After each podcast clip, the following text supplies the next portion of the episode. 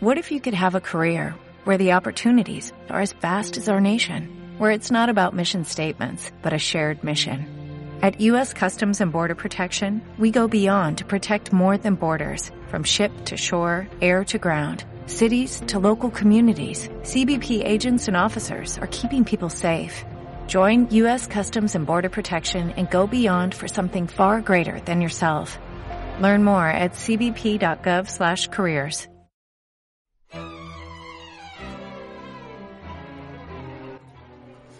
¿Qué tal? ¿Cómo estáis? Bienvenidos a Oposiciones de Educación y hoy tengo la suerte de estar con Ana, que es profesora de inglés, eh, experta en planificación y organización, ya, ya luego se presentará ella, pero tiene un Instagram en, la, en el que comparte un montón de recursos muy, muy prácticos y además también es preparadora de oposiciones, entonces yo creo que esta charla os puede, os puede aportar bastante. Así que nada, ¿qué tal Ana? ¿Cómo estás? Hola, pues muy bien, muy buenas tardes a todos. ¿Cómo llevas esta incertidumbre? ¿Cómo estás actuando? ¿Qué, ¿Qué, estás haciendo? ¿Cómo te planificas en este momento pues la, incierto?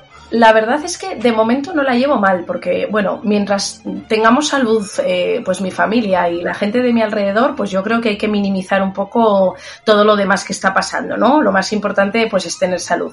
Pero sí que es verdad, pues bueno, que la incertidumbre que hay a nivel de, pues, de todo lo que es el curso escolar, porque yo ahora trabajo de asesora docente en el Departamento de Educación, entonces, pues bueno, pues hay una incertidumbre tremenda, pues con todo eso, la gestión también de las clases que ahora están siendo fundamentalmente online, los opositores a los que preparo que también están muy nerviosos, entonces, pues todo eso también genera una situación de, nerviosismo. Pero dentro de todo eso, pues yo intento encontrar la calma, me creo ahí como una rutina diaria y bueno, pues intentando aprovechar el tiempo que tenemos ahora para hacer otras cosas también. Muy bien, muy bien al fin y al cabo yo creo que la incertidumbre se lleva bien haciendo cosas, ¿no? Actuando. Sí, Porque sí. como entres en el bucle del nerviosismo, del solo voy a hacer cosas cuando me lo digan las noticias, eh, estás perdido. Está, sí. De hecho, hacer mucho caso a los rumores y oír demasiadas noticias, o sea, evidentemente hay que informarse, pero están saliendo un montón de fake news, ¿no? De noticias falsas. Sí. Entonces, pues hay que filtrar muy bien y saber muy bien a lo que se hace caso, ¿no? Sin duda, sin duda.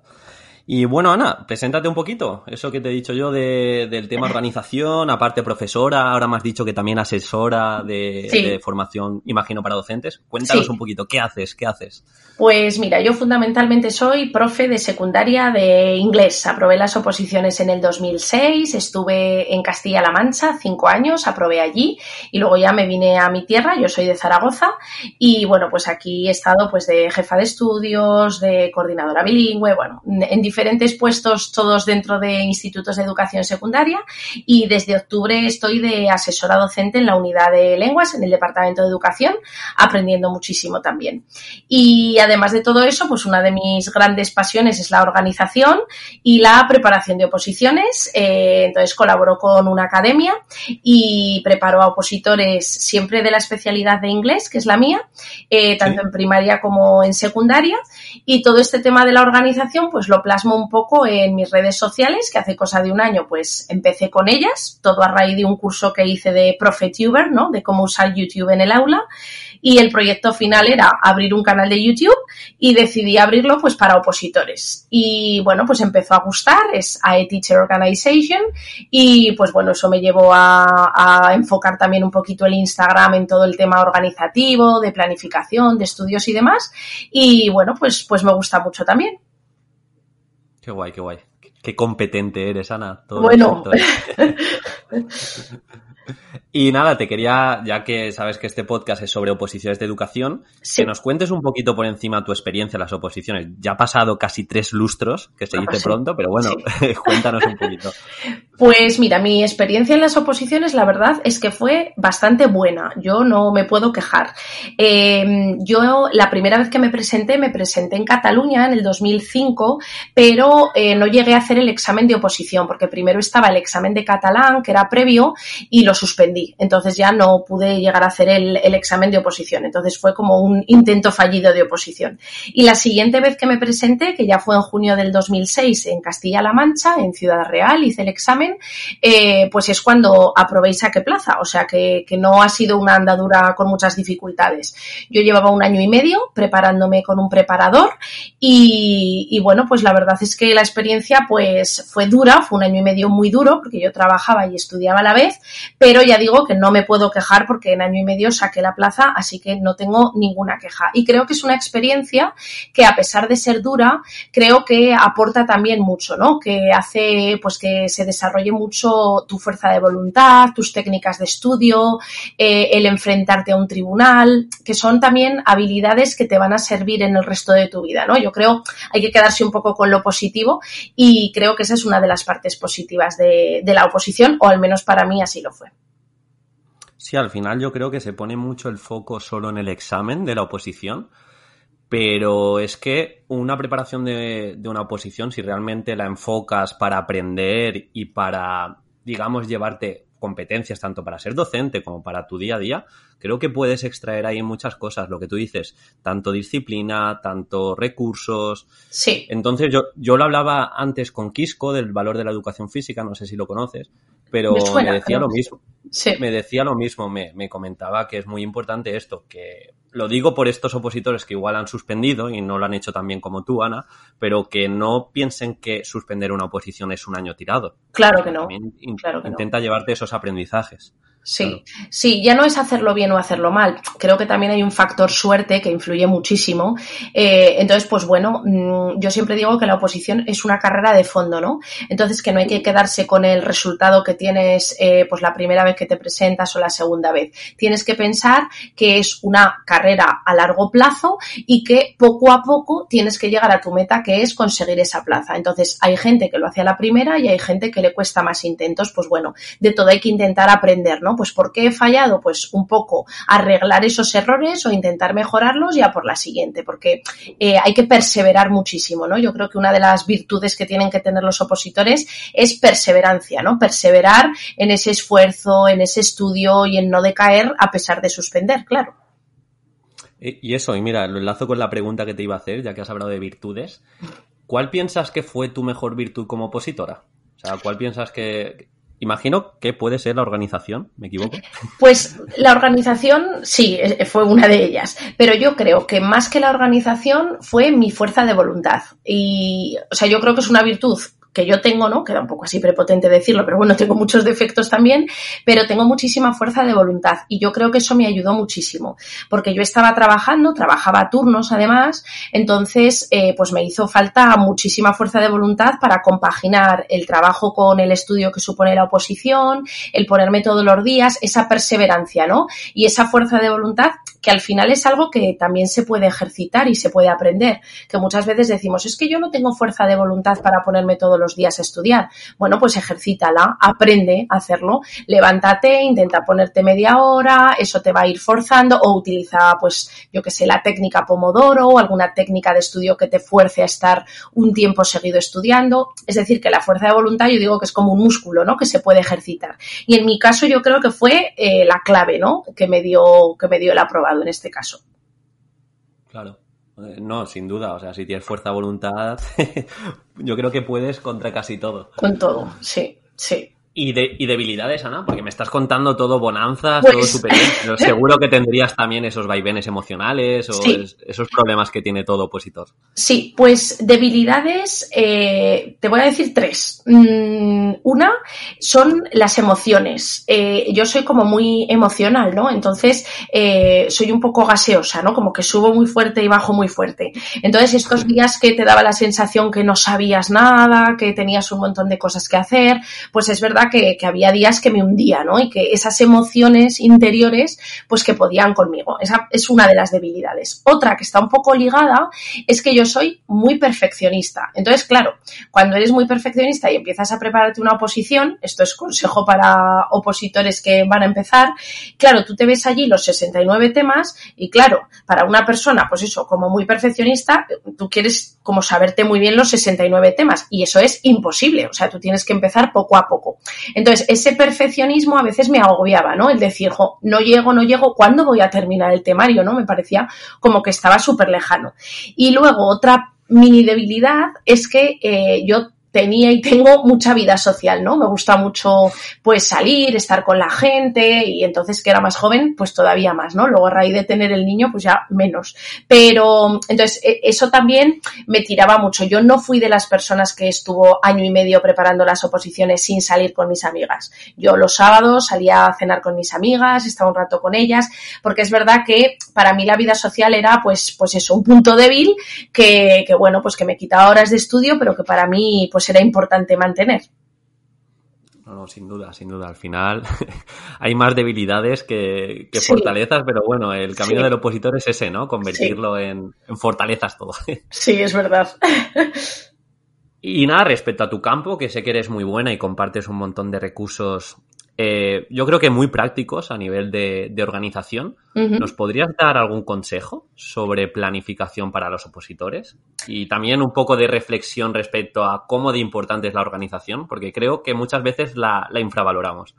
Sí, yo creo, bueno, para mí la organización es clave no en la oposición solamente, sino en todos los aspectos de la vida, ¿no? Eh, a mí me gusta mucho una frase que dice, me la sé en inglés, ¿no? Que es a goal without a plan is just a wish, que es un objetivo sin un plan es solo un deseo. Y creo que resume perfectamente mi idea de lo que es la organización, ¿no? Eh, para conseguir que mis deseos se conviertan en algo palpable, en algo real, necesito recorrer el camino de la organización, ¿no? Entonces, yo creo que para los opositores tiene que ser así. Tenéis que marcaros una meta, ¿no? Un objetivo, que, evidentemente es conseguir la plaza, y para llegar a ese objetivo, pues tenéis que organizaros. Si no, es imposible.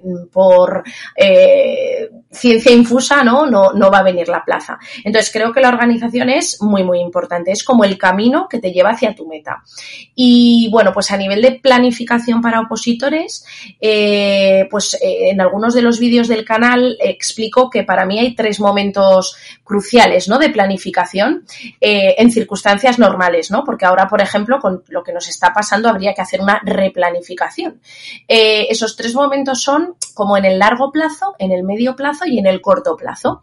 Cuando tú te planteas estudiar una oposición, eh, el, digamos, la primer, el primer momento de planificación es a largo plazo. Pues si tú te lo planteas a principio de curso y tienes todo un curso por delante, pues tienes que planificarte esos nueve o diez meses. Esa es la planificación a largo plazo, la que tú vas a decir, digamos, a grosso modo, lo que quieres estudiarte en esos nueve o diez meses. Pues el número de temas que quieres estudiarte, cómo vas a organizarte la programación o los casos prácticos, qué número de casos prácticos quieres hacer, digamos así como a bulto.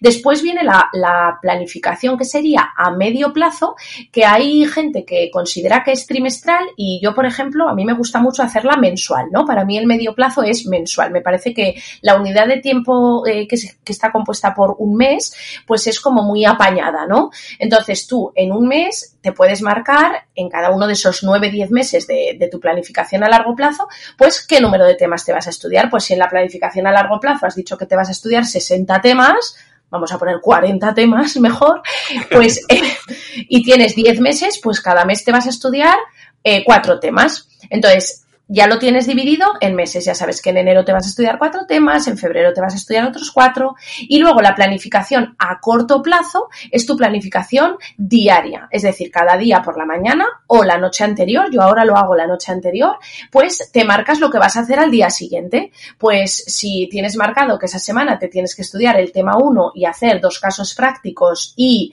eh, repasar la parte de la metodología de la programación, pues de eso, ¿qué vas a hacer mañana? Y entonces en tu planning diario, establecer prioridades de ese día recomiendo siempre empezar por lo que menos te gusta, ¿no? Porque es cuando más energía tienes por la mañana y luego pues hacer las cosas ya que te gustan un poquito más. Entonces esos tres momentos de planificación a largo, medio y corto plazo creo que deberían ser cruciales en todo opositor. Y eh, la semana o los días, digamos, empiezan a contar o yo creo que deberían empezar a contar el día que vas al preparador, ¿no? Yo iba los miércoles, entonces para mí las semanas empezaban los jueves. ¿No? Porque es como cuando te vas ahí con tu carga de información, tus deberes y tal, y a partir de ahí empieza tu planificación semanal y ya empiezas con, lo que tienes que hacer que, te ha encomendado el preparador. Qué bueno, Qué bueno. Eso de empezar la semana es una obsesión, ¿no? De cara a las oposiciones. Mi semana empieza después del preparador. Yo lo hacía así y sí, me funcionaba muy bien. No, muy bien, muy bien. Sin duda, la planificación yo creo que también es muy importante porque te sostiene cuando te apetece procrastinar o cuando no estás ahí con ganas o con motivación. Digamos que tienes tu planificación de eh, que hoy me toca hacer esto. No claro. Claro.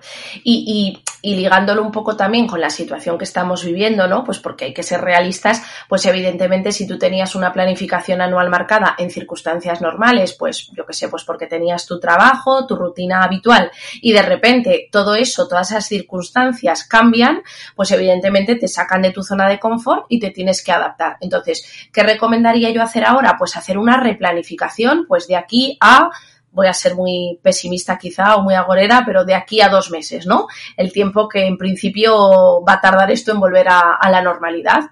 Entonces, eh, pues esos dos meses van a ser raros porque las rutinas van a cambiar muchísimo. Entonces tendrás que replanificar y decir, bueno, ahora mi largo plazo ahora son estos dos meses, ¿no?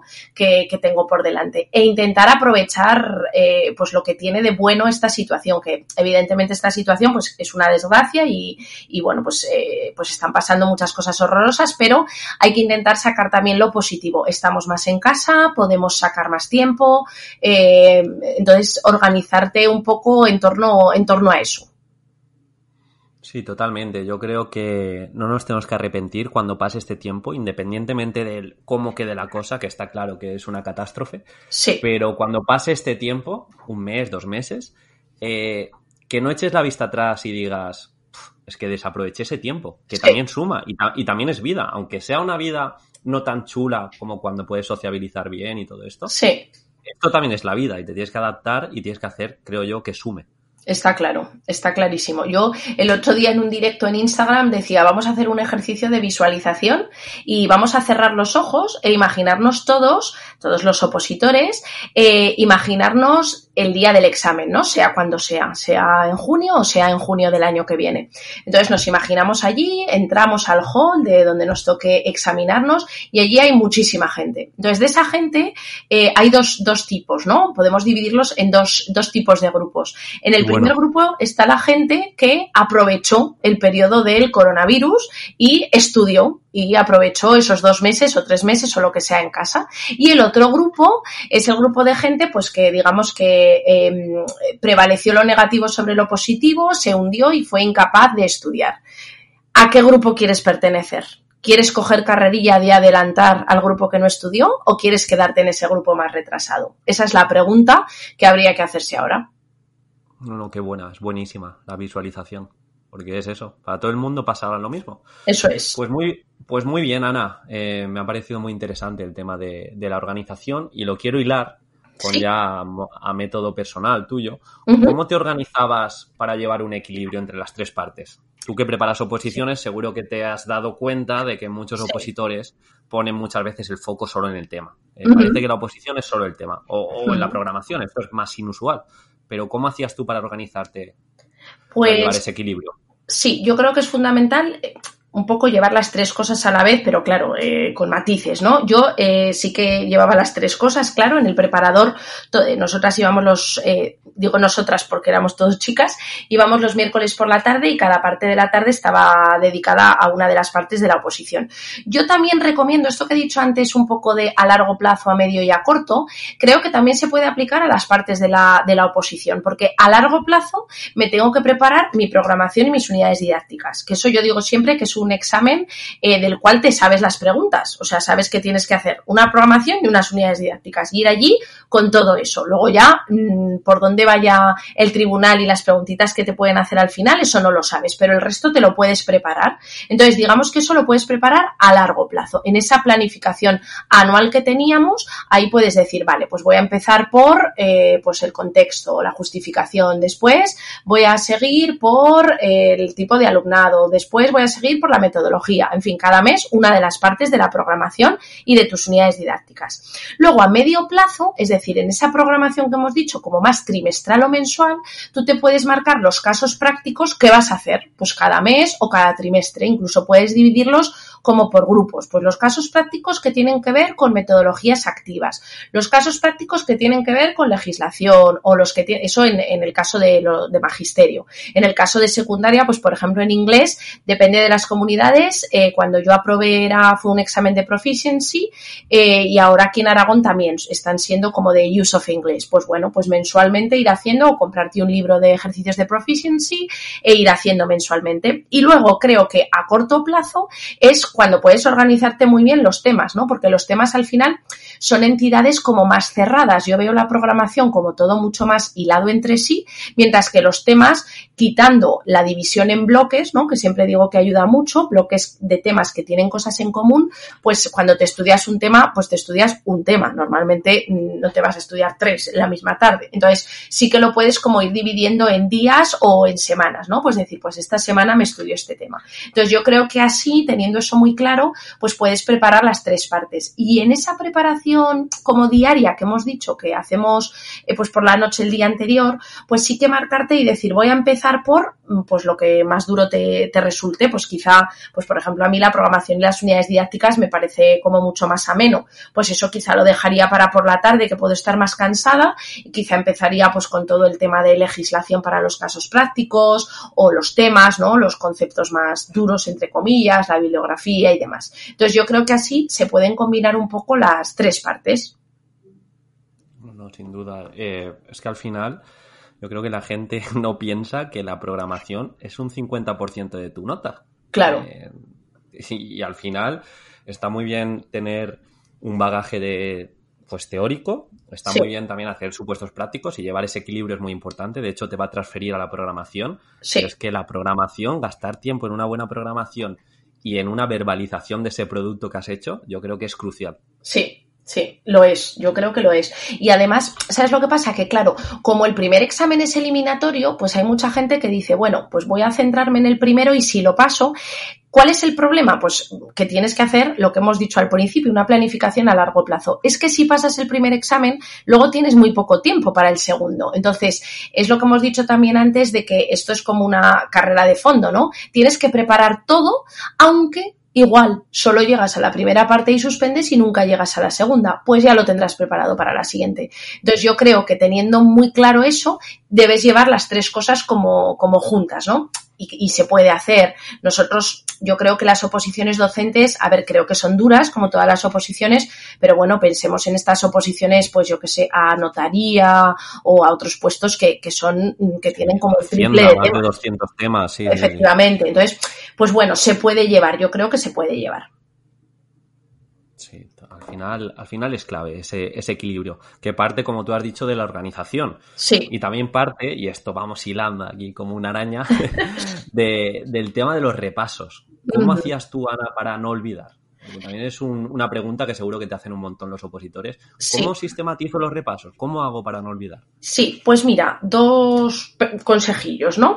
El primer consejillo es el tema de los bloques, ¿no? Que ya lo hemos mencionado antes. Yo todo lo dividía en bloques, ¿no? Yo soy muy de todo clasificarlo y organizarlo, ¿no? Entonces, los temas, pues divididos por bloques. Un bloque, pues en el caso de inglés de secundaria, un bloque de lingüística, un bloque de los temas relacionados con el discurso, otro bloque de los temas literarios, otro de los socioculturales entonces, estudiando por bloques, eso te permite que cuando tú repasas haya muchos conceptos que te sirven de un tema para otro dentro del mismo bloque. Porque cuando hablamos, por ejemplo, de los temas del discurso, que están el texto narrativo, el texto descriptivo, el texto argumentativo, todos esos temas empiezan igual con la descripción del texto, diferencia entre texto y discurso, los autores que lo han tratado. Entonces, eso te va a venir bien, pues porque repasas esos conceptos y ya te valen para todos esos temas. El mismo concepto de bloques aplica también a los casos prácticos de los maestros, ¿no? En, el caso de primaria hay casos prácticos que normalmente, si inferimos un poco, pues lo que hemos ido viendo de otras convocatorias y de diversas comunidades, pues al final están relacionados siempre, pues con la legislación, con metodologías, agrupamiento del alumnado, la diversidad y la inclusión, la evaluación en el aula. Bueno, pues eso también pueden ser bloques. Entonces tú te preparas, pues el bloque de evaluación, por ejemplo, pues ahí meterás la orden de evaluación de tu comunidad, las técnicas de evaluación que tú conozcas, eh, la evaluación para el aprendizaje, las diferentes formas de dar exámenes a los alumnos o de darles feedback. Entonces, cuando tú vayas a repasar, te coges ese bloque y todo eso te sirve para todos los casos que tengan que ver con la evaluación. Y, y luego, a nivel de repaso ya más de técnica de estudio, mm, a mí me venía muy bien como reducir el material, ¿no? Eh, sobre todo en el caso de los temas, porque claro, los temas eh, yo me los hacía yo misma, entonces pues primero eran como súper extensos, ¿no? Luego los tenía que reducir y conseguir dejarlos pues en unas, eh, unos seis folios por las dos carillas, que era más o menos lo que yo era capaz de escribir en dos horas, ¿no? En el, en el examen. Pero claro, para repasar no te puedes repasar esas 12 carillas. Con lo cual lo que hacía era coger un DIN A3, ¿no? Yo eh, compré un montón de DIN A3 y me hacía como unos esquemas súper completos, ¿no? Eh, pues de los que salían pues las ideas, las fechas, los autores, como todos los datos importantes. Entonces primero me repasaba eso, que le llamábamos en el preparador el pizarrón, ¿no? Porque era como cuando ponía el preparador la pizarra del tema toda escrita. Y luego eso lo reducía a un DIN A4, ya un folio normal, y hacía como un índice del tema aquí en Aragón no nos hacen poner índice del tema, pero a mí me venía muy bien porque como que repasando esos items yo veía claro lo que contenía ese tema. Y luego ya como al final, como el último mes más o menos, yo tenía las tarjeticas estas rayadas, estas típicas así pequeñitas, y ahí me ponía las keywords, ¿no? Las ideas como clave del tema. Y eso me lo llevaba a todas partes. Yo lo llevaba en el bolso y en cualquier momento me sacaba una tarjetita y me la repasaba. Y también tenía una compañera de Opos que a veces nos preguntaba vamos con las tarjetitas a ver si sabíamos las ideas clave de cada tema. Entonces, con esa reducción, digamos, del material, pues también consigues ir repasando los conceptos clave. Y luego, muy importante también, no agobiarte. No vas a recordar todo, no pasa nada, pero cuando sale la bola, tú vas a poder escribir. Si te has estudiado el tema, vas a poder escribir. Se te va a olvidar una fecha, un autor, un concepto, pero vas a poder desarrollar el tema que es lo importante. No, sin duda, yo creo que aquí es clave que no se deje mucho tiempo entre tema y tema. Y creo que tu manera de sistematizar es bastante buena, en el sentido de que vas tocando un tema muchas veces y de formas diferentes. Yo creo que eso también para, para no morir de aburrimiento viene bien. Sí, viene muy bien, viene muy bien. También es verdad que yo siempre sí que recomiendo que, sobre todo la primera vez que te preparas, yo sí que recomiendo pues ir a un preparador, a una academia, o sea, yo creo que ese acompañamiento y esa guía al principio pues es fundamental. A mí desde luego me, me ayudó muchísimo. Yo creo que no lo, no puedo decir no lo hubiera conseguido sin el preparador, pero porque no sé lo que hubiera pasado, pero me ayudó muchísimo. Sí, no, al final actúa de guía y también actúa como elemento de que te estás jugando algo, porque realmente no es barato y dices, ya que me estoy jugando algo, pues me lo tengo que tomar en serio. Sí, para mí eso era, era muy importante también. Y luego el, el, vínculo que se crea también y bueno, pues eso, estar rodeado de gente que está en, el, en lo mismo que tú, entonces pues cuando te caes pues también te ayudan a levantarte. En fin, yo creo que eso también está muy bien. Sí, sin duda. Y bueno, para pasando ya, Ana, a cosas más concretas, que muchas veces los opositores, tú lo sabrás bien, que te sí. dicen, sí, sí, pero dime recursos o, dame algún ejemplo. Sí. Te quería preguntar, eh, ¿qué piensas que ha de tener un tema ganador en las oposiciones? Y también luego si quieres hablar de un caso práctico, o sea, un tema que digamos eh, te diferencie. Pues varias cosas, no, es solo una cosa, ¿no? Yo creo que lo primero así que diría sería que para que un tema te diferencie tiene que ser tuyo y tú te tienes que creer ese tema. Es decir, que cuando te pones a leer ese tema eh, estés muy convencido de lo que pone ahí. Eh, eso lo primero. Lo segundo, creo que es muy importante la primera impresión, ¿no? Hay otra frase en inglés que dice You never have a second chance to create a good first impression, ¿no? Nunca tienes una segunda oportunidad para crear una buena primera impresión. Entonces, la primera impresión de un tema es la introducción, ¿no? Entonces, creo que, que es clave, creo que en la introducción tienes que plasmar algo original, que no se puede ser una cita, puedes orientarla en forma de preguntas, como quieras, pero que sea algo personal tuyo y que le explique al tribunal lo que vas a decir en el tema, ¿no? Que el tema luego sea coherente con lo que tú has dicho en, la, lo que les has prometido un poco en la introducción. La coherencia creo que también es una parte clave del tema, como que todo tiene que estar muy hilado para que el tribunal tenga mucha facilidad cuando lo lea, que, que les sea fácil seguir la argumentación de tu tema y la explicación de tu tema. Y luego creo que también un tema ganador tiene que tener contenido y relación con el aula, es decir, contenido porque es la parte teórica y evidentemente vas a tener que citar autores, que dar fechas y que mostrar pues que dominas de lo que habla ese tema, que no es decir palabras por decir, y también intentar relacionarlo de alguna manera con, con, el aula, ¿no? Hay temas que se prestan más a ello y temas que menos, sobre todo en secundaria, hay muchos que se prestan poco a eso, pero meter algo de relación con el aula, ¿no? Como para relajar un poco el tema. Entonces yo creo mmm, que esas cosas son fundamentales, ¿no? Como que sea muy tuyo la primera impresión con la introducción, la coherencia y la profundidad de conocimientos y relación con, con el aula. Totalmente. Totalmente de acuerdo. Añadiría, que ¿Sí? seguro que, que también lo, lo, tienes claro, el tema de la conclusión, ¿no? Sí, también como sí, dejar esa, esa línea de futuro o, o ese pensamiento o esa cita de reflexión también. Hmm. Sí, la bien. igual que la primera impresión es clave, pues eso, también la última, la última es muy importante, sí, una conclusión potente, ¿no?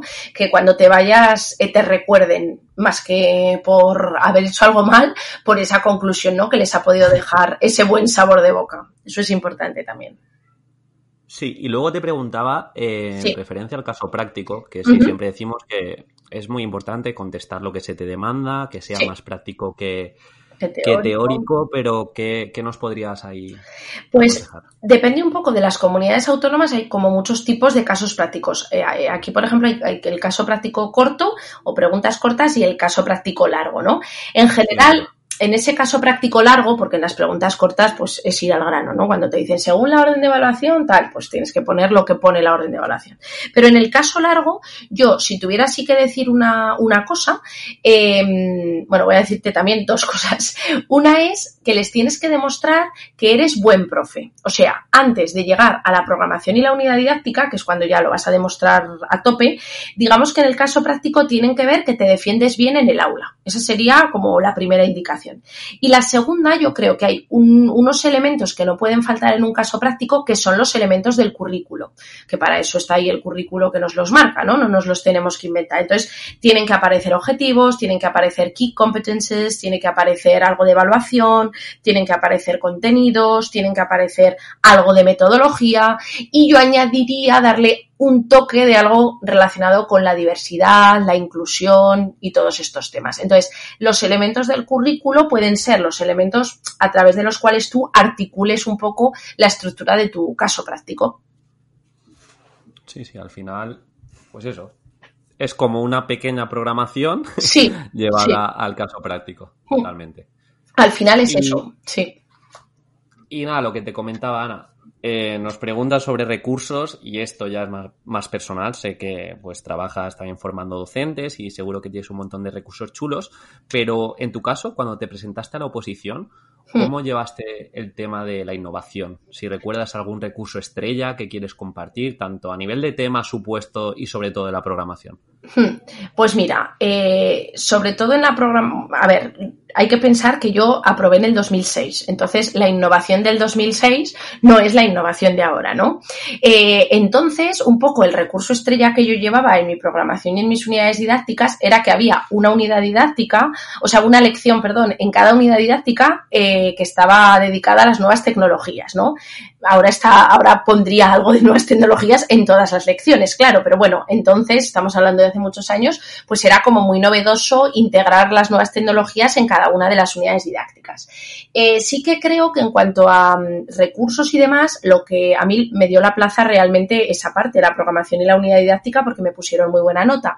Yo creo que lo que más les gustó fue que yo llevé eh, las 12 unidades didácticas tal cual, o sea, enteras, mm, completas, con cada una de las lecciones. Delante de cada una de las lecciones había como una outline sheet, como una... Em, como un guion de lo que iba en esa unidad didáctica, eh, llevaba todo detallado, actividad 1, actividad 2, de todas ellas, entonces ellos lo vieron, porque yo entré allí con mi maletica y cuando sacaron la bola, pues ya saqué una de ellas, entonces eso lo vieron. Yo había preparado también una unidad didáctica eh, de revisión que no contaba en esas 12, pero que lo llevaba como material extra y sí que me lo dejaron sacar. Entonces yo saqué la que correspondía, era una por trimestre, entonces saqué la que correspondía a la unidad 2, que fue la que defendí yo, y eso también les gustó mucho, fue como un plus. Llevaba también varias fichas de atención a la diversidad, que eso también les gustó mucho, como varias actividades eh, multinivel, ¿no? Como esta actividad pues para los alumnos que la pueden seguir y luego había como una actividad con un nivel adaptado. Eso eh, les gustó muchísimo también. Entonces eran cosas como sencillas, pero que, bueno, pues que les, que les gustaron. Y sobre todo que yo me las creía, ¿no? Entonces las defendía como muy, con mucha vehemencia, ¿no? Porque me lo, me lo creía mucho. ¿Qué creo que hay que hacer con los recursos hoy en día? Pues hoy en día creo que estamos como overwhelmed, ¿no? No sé cómo se dice, eh, sobrecargado. Estamos sobrecargados, ¿no? Eh, de, de, recursos de información y de metodologías activas. Entonces, yo lo que recomiendo es que lo que tú pongas en tu programación, que lo hagas con mesura, o sea, que no te pases y no quieras poner ahí todos los recursos, sino que pongas los que tú te crees, los que a ti te funcionan o si no has dado nunca clase, los que crees que te funcionarían, digamos con los que tú comulgas, ¿no? Los que van un poquito con tu estilo y que elijas pues dos o tres metodologías activas que puedas defender. Pues no sé, pues las learning stations o el aprendizaje basado en proyectos o los retos, ¿no? Que ahora también están muy de moda, el aprendizaje cooperativo pero no quieras meter todo en todas las unidades, porque eso es imposible. Entonces, elige uno o dos, pues los que cuadren contigo, y entonces sí, defiéndelos y ya, eh, pues profundiza, profundiza en ellos, porque si no, como que nos perdemos un poco en, en la inmensidad, ¿no? Abusamos un poco de, de eso. Eso es, y sobre todo lo que metas, las metodologías activas, conócelas, no simplemente porque hayas visto un post en Instagram digas, ah, lo cojo, qué chulo queda, sino conoce, conoce qué hace la metodología y por qué la quieres meter, o sea, cuál es tu objetivo, cuál es tu propósito, si quieres que eh, tu alumnado adquiera algún, algún tipo de hábito o ¿cuál es tu propósito en referencia al aprendizaje? Sí. creo que es la base para coger una metodología activa y no porque tenga mil likes en Instagram. Efectivamente, eso, el tema de la justificación de las cosas, yo también se lo digo mucho a los opositores, que todo esté justificado, ¿no? Delante del tribunal. Que si tú en un, también en un caso práctico, si tú un caso práctico lo articulas en torno al aprendizaje cooperativo, por ejemplo, porque te piden que expliques una clase, que justifiques por qué y por qué aprendizaje cooperativo. Entonces, claro, ahí se ve muy claro cuando tú defiendes eso, pues tu caso práctico, tu programación, si realmente te lo crees o no. Entonces ahí te va a pillar el tribunal. Si tú has cogido, pues lo que dices, un post de Instagram y lo has puesto ahí porque te parecía muy chulo, pero no tienes mucha idea y no sabes defenderte, pues en cuanto el tribunal te pregunta, pues ya está, ¿no? Estás perdido. Entonces, en ese sentido es en el que decía que la programación y las unidades es una prueba que tú puedes preparar con muchísimo tiempo, que ya sabes que va a estar ahí y entonces debes prepararte ese tipo de cosas, ¿no? Que metodologías elijo todo con mucha calma, ¿no? Sin querer meter todo ahí como a presión. No, no, sin duda, sin duda. Porque al final yo me he encontrado con casos prácticos en el que en un párrafo hay cuatro metodologías. Y dices, ¿esto cómo, lo gestionamos? es, hay que innovar, hay que poner metodologías activas, pero con cabeza. O sea, respondiendo lo que se te pide y que sobre todo tenga una transposición a la realidad docente. Si no has dado clase, ¿cómo puedes ver que lo puedes llevar a la realidad? Pues igual preguntando a profesores, o formándote, o yendo a donde has hecho las prácticas y, no sé, intentar que te ayuden. Es que hay, hay opciones, vaya. Hay muchísimas opciones, eso es así. Y Ana, te quería preguntar, en la programación, que como hemos dicho es muy importante, ¿Tú eh, practicaste mucho? ¿Cómo llevaste todo el tema este de los nervios y prepararte la exposición? Porque al final yo creo que uno de los, miedo, de los miedos de los opositores es que, claro, si lo juegan todo en una hora, eh, ¿cómo afrontamos esa situación? Pues mira, yo creo que hay que ensayar muchísimo en la oposición, muchísimo. O sea, los mock exams, ¿no? Como los simulacros, pero en circunstancia real, ¿no? Con cronómetro y si puede ser que te vea alguien, son fundamentales tanto en el tema, si lo tienes que leer, como evidentemente en la programación. Eh, nosotras eh, la, hacíamos allí en el preparador y además eh, la primera vez que la hacíamos, digamos que las compañeras y el preparador solo nos sacaban fallos, ¿no? Entonces era aquello como salías de allí desmoralizado, pero eso te ayudaba muchísimo, ¿no? Entonces yo recomiendo que si no tienes un preparador que te pueda ver, pues que al menos tú hagas el ensayo, te grabes y luego te mires, porque al final somos profes, sabemos corregirnos incluso a nosotros mismos, ¿no? Entonces, mires, eh, pues eso que te has grabado, te vayas corrigiendo. Yo creo que hay que ensayar, pero vamos, muchísimo, muchísimo, hasta hartarte, porque es lo que decíamos, es una prueba que ya sabes lo que te van a preguntar, que tú ya sabes que tienes que estar allí un tiempo determinado defendiendo tu programación y entonces... Mmm, hay que ensayar mucho. En cuanto a los nervios, pues bueno, pues los nervios eh, también se puede trabajar el calmar los nervios, ¿no? Ahora está muy de moda la meditación, pues yo creo que puede ayudar, o incluso gente que es extremadamente nerviosa, pues si hace falta ir a un profesional, ir a un psicólogo y hacer un proceso, pues para que te ayude a controlar esa ansiedad y esos nervios, pues un dinero muy bien empleado, ¿no? Si luego sacas la plaza. O sea, busca un poco la manera de controlar eso, ¿no? Em, yo sí que creo, pues eso, que, que, automatizar un poco, pues técnicas de relajación y demás pueden venir muy bien. En mi caso, yo no estaba muy nerviosa porque yo era bastante ignorante. Es decir, yo no había dado clase nunca yo aprobé la oposición, pero no había sido nunca interina. Yo venía de un mundo totalmente diferente. Yo era la encargada de las azafatas del AVE en la estación de aquí de Zaragoza. Y porque hice, después de filología, bueno, pues hice unos cursos de relaciones públicas, protocolo y demás. Entonces venía de un mundo totalmente diferente y mm, la verdad no tenía muchos amigos profes ni docentes. Ahora sí que tengo muchos, pero entonces no. Entonces era una ignorante de este mundo. O sea, me encantaba dar clase, había dado muchísimas clases extraescolares, pero no tenía tenía a mi alrededor pues este tipo de influencias negativas o rumores o tal. Yo iba tan feliz como pensando, con lo que me estoy preparando y lo que estoy haciendo, yo ya no puedo hacer más. Y así fue, no podía hacer más, ¿no? O sea, que al final un poco esa ignorancia y ese creerte lo que tú estás preparando, pues es lo que, lo que te puede llevar al éxito. Entonces, mucho repaso, mucha calma y buscar yo digo siempre, cuando pues en mis vídeos y demás, digo siempre, hola tribu, me dirijo como pues eso, a este grupo de personas que me sigue como tribu. Y es que creo que ese concepto de tribu es fundamental, ¿no? Personas que te sumen y no que te, que te resten, ¿no? Intenta aislarte de los rumores y de la gente negativa y rodeate de gente pues que, que te sume, ¿no? Pues desde que te puedan ayudar a calmar los nervios o que te puedan ayudar con un repaso o que puedan ver esa grabación que has hecho de tu programación didáctica. Entonces, con todo eso, pues puedes ir más relajado y más tranquilo.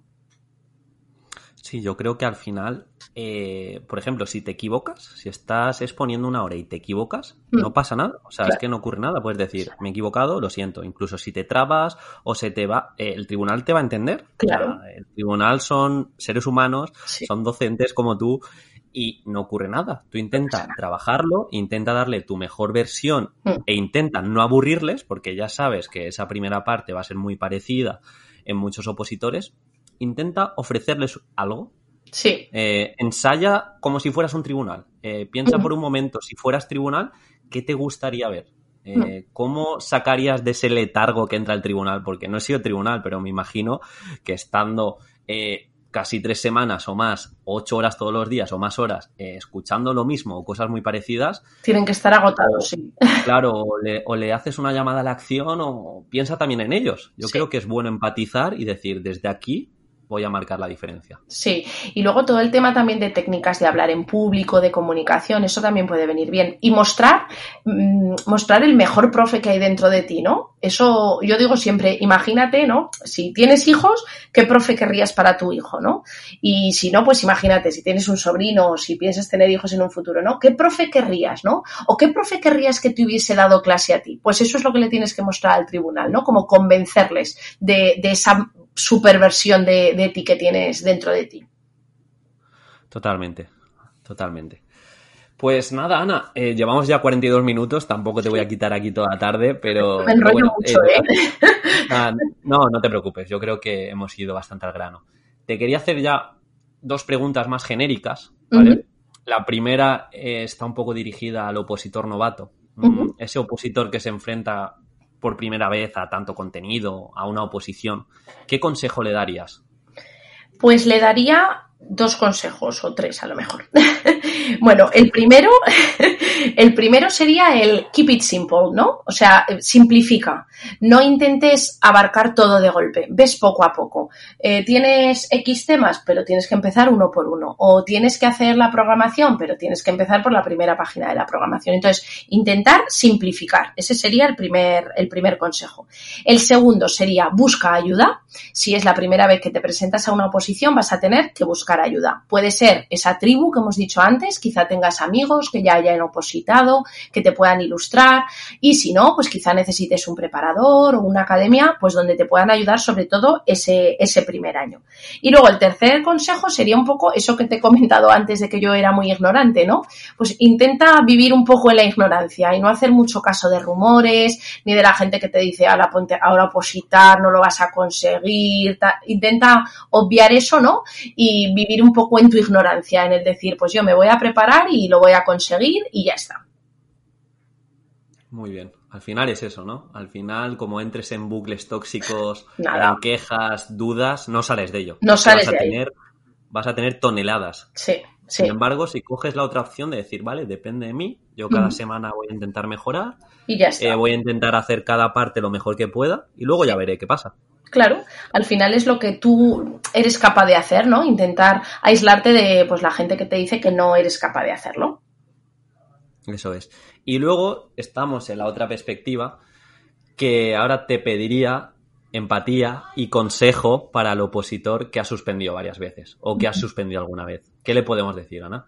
Pues mira, le podemos decir un par de cosas. La primera, eh, quizá no ha sido solamente por él o por ella, sino que ha sido el factor suerte, ¿no? Que, es verdad que es algo que no controlamos y que siempre está ahí en la oposición. Entonces, no echarte la culpa a ti, sino pensar pues que ha podido haber factores externos pues que han influido en tu suspenso.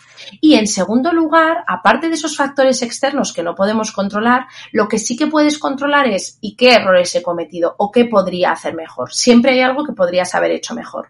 Con lo cual, yo pues recomendaría coger un papel en blanco y hacer como también un ejercicio de un poco introspección y decir, ¿qué podría haber hecho mejor? ¿Podría haber estudiado más los temas o me han salido unas bolas que es que no me sabía bien? Pues quizá deba ponerme a estudiar algún tema más de los que tenía. ¿O me he puesto muy nervioso en la exposición de la programación? Pues quizá tengo que buscar ayuda, hacer pues eso, técnicas de hablar en público, de comunicación.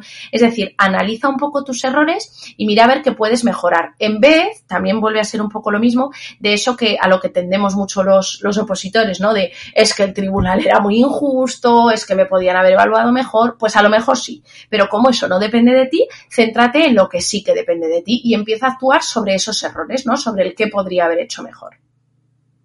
Eso es, eso es. Al final lo que puedes controlar lo puedes mejorar y lo que no, pues obviamente no. No. Pues, pues muy bien, Ana. Eh, me ha encantado el aspecto de oposiciones. Ahora te voy a hacer unas preguntas más, bueno, no son personales, pero a modo de curiosidad, si me dejas. Sí, sí, sí. Oigo tu podcast, soy seguidora de tu podcast y, he visto las últimas entrevistas que haces así preguntitas raras al final. Sí, no, es de, es de un libro que me estoy leyendo, que de hecho te lo, te lo aconsejo bastante, me encanta, que se llama Tribu de Mentores. No sé si te suena, de no me, no me suena, vamos a ver, ahora me suena porque se lo dijiste a Teacher Miguel en la entrevista el otro día y, me lo apunté. Entonces lo tengo ahí en mi wishlist porque me, parece que puede estar muy chulo. Sí, sí, está muy chulo. Y nada, es de entrevistas y, y, son preguntas distintas. Así que la primera que te quiero hacer es, si tuvieras la potestad y el poder de poner un cartel en cada ciudad y que todo el mundo lo viera, ojo, ¿eh? ¿Qué cita o frase pondrías? Pues no voy a decir el quédate en casa, que sería ahora muy, muy, trillado. Voy a decirte una frase en inglés también de Churchill, la dijo Churchill, que es eh, never give up, nunca abandones. Así, simple, claro. Sí, nunca abandones, persevera. Sí, Never Give Up. Yo la tengo en mi necesercito de, me lo compré en San Francisco y tiene esa frase y lo llevo siempre en el bolso y me, gusta mucho verlo y creo que a la gente le podría ayudar ver esa frase, ¿no? A mí me da mucho subidón, ¿no? El Never Give Up. Nunca abandones. Sea lo que sea eh, tu sueño, persíguelo, no, no lo dejes. Genial, genial. No, a veces lo más simple es lo que más funciona, ¿sabes? Igual no te tienes que ir a una frase de 50 palabras. Si no abandonas, está claro que vas a estar más cerca de lo que quieres conseguir. Efectivamente. Y la otra, que es aún un poco más extraña, ¿cuál ha sido cuál es tu compra o ha sido tu compra de menos de 100 euros? Puede ser de más, ¿eh? porque ahí acoto y es complicado. ¿Qué más ha cambiado tu vida? Pues mira, de menos de 100 euros, bueno, tengo dos. Una es el libro Mañanas Milagrosas de Hal Elrod creo que esa es la compra de menos de 100 euros que más ha cambiado mi vida. Lo leí el año pasado, empecé a, bueno, yo me gusta mucho leer, empecé a cambiar mi rutina matinal, bueno, a establecer una rutina matinal porque no la tenía y, bueno, pues a raíz de ahí nació el canal de YouTube, a raíz de ahí nació esta tribu, eh, a raíz de ahí pues he leído más, me he formado más. Mmm, en fin. ¿Puedes explicar, Ana, de manera resumida? Es que ahora me interesa, ahora esto es para mí. Eh, ¿Algo de esa rutina matinera que, llevas a cabo? ¿Algo? Sí. Tengo también algún vídeo que, lo explico, pero bueno, en esa rutina eh, se basa fundamentalmente en, tener eh, como una hora aproximadamente eh, antes de empezar tu día normal, ¿no? Entonces, yo lo que hago es levantarme a las cinco y media de la mañana, porque mi día empieza pronto, pero pues bueno, si tú te levantas de normal a las ocho, pues te puedes levantar a las siete, ¿vale? entonces, en esa hora es una hora enteramente para ti. Entonces, puedes hacer diversas cosas. Él te da varias propuestas, ¿no? yo pues un poco la he adaptado a mí. Algunas de estas cosas son pues un ratito de meditación, que bueno, yo al principio me era imposible, yo soy muy nerviosa y me ponía como, bueno, o sea, me daba medio ataque de ansiedad, ¿no? Me ponía allí súper nerviosa de estar ni cinco minutos, pero sin embargo ahora lo consigo hacer, estoy como 10-15 minutos y bueno, me, me, parece muy, muy útil. Eh, hay otra parte de escribir como páginas matinales, ¿no? Cogerte una página en blanco a modo de diario, eh, aunque no es exactamente escribir lo que te ha pasado el día anterior, ¿no? Sino un poco los pensamientos que te vienen a la cabeza, como volcar ahí las cosas que tienes en tu cabeza. Eh, hay otra parte que es de ejercicio, ¿no? Que puedes hacer un ratito de ejercicio. Yo, por ejemplo, eso no lo hago porque bueno, iba a decir voy al gimnasio, iba cuando antes y eso lo hago por la tarde, ¿no? Entonces eso sí que lo he adaptado. Hay otro ratito de lectura. Entonces tú estás como 20 minutos leyendo un libro que normalmente son libros relacionados con el crecimiento personal, o sea, no novelas, ¿no? Que eso lo dejamos más como, como para por la noche. Y, bueno, y luego yo también eh, dedico un ratito a la organización del día, ¿no? Pues miro un poco lo que me había marcado la noche anterior y veo un poco los to-dos de, de ese día. Entonces es un rato como muy para mí, mientras mientras tanto, mientras organizo todo esto y escribo las páginas y tal, a veces me pongo un podcast, a veces me pongo un vídeo de motivación. Entonces es como una hora, como pues eso, para motivarte, para aprender. Y bueno, a mí desde luego me cambió la vida porque a raíz de eso, pues eso, empecé con, con este tema de la tribu que, bueno, que me ha traído muchas, muchísimas alegrías. Entonces, ese mmm, creo que sería eh, la cosa, la compra eh, que me ha cambiado, que me ha cambiado más la vida. Y luego la que te ¿eh? iba a decir es que la recibí antes de ayer y la abrí porque la dejé 24 horas ahí, como dicen lo de la caja. Eh, y ha sido el, el, Apple Pencil, que bueno, lo he ah. estrenado hoy y creo que me va a cambiar la vida. No, no, en el mismo término que Mañanas Milagrosas, pero creo que es un elemento que me va a ahorrar muchísimo tiempo también. Ostras, qué bueno, qué bueno. Al final esto parece que lo patrocine Apple, ¿eh? Antes he tenido también otra entrevista y me decía el iMac y yo decía, yo los auriculares de Apple, madre mía. Hombre, los AirPods también, sí, a mí también me, me gustan mucho, pero bueno, sí, sí, eso también es verdad. Pues nada, Ana, eh, muchas gracias de verdad. Creo que has aportado un montón. Pues Al final, cosas prácticas y útiles que se pueden aplicar, que es lo que busca un opositor. Sí. y nada, muchas gracias, de verdad. Muchísimas gracias a ti. Ha sido como estar tomando un café aquí contigo. Estupendísimo. Desde casa, haciendo caso. Desde ¿eh? casa. Sí, sí, sí. ¿Necesitas ayuda? En O'Reilly Auto Parts te ayudamos. ¿Necesitas algún consejo? Te aconsejamos. Nuestros profesionales en autopartes están siempre disponibles para ayudarte a encontrar lo que necesites. Excelente servicio al cliente es solo una de las ventajas que ofrece O'Reilly Auto Parts. Los profesionales en autopartes. Oh, oh, oh, Parts.